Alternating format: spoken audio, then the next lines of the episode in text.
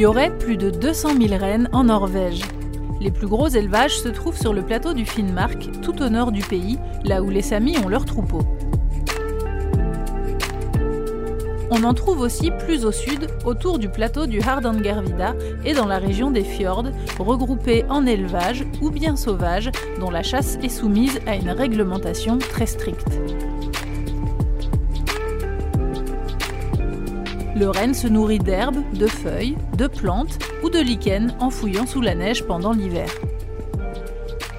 Les gardiens de troupeaux de rennes vivent de la vente des produits tirés de leur élevage. Aujourd'hui, cette filière occupe environ 3000 personnes, dont 2200 rien que dans le Finnmark. Si vous avez la chance d'aller tout au nord du pays, en direction du Cap Nord, vous verrez forcément des rennes. Il y en a partout.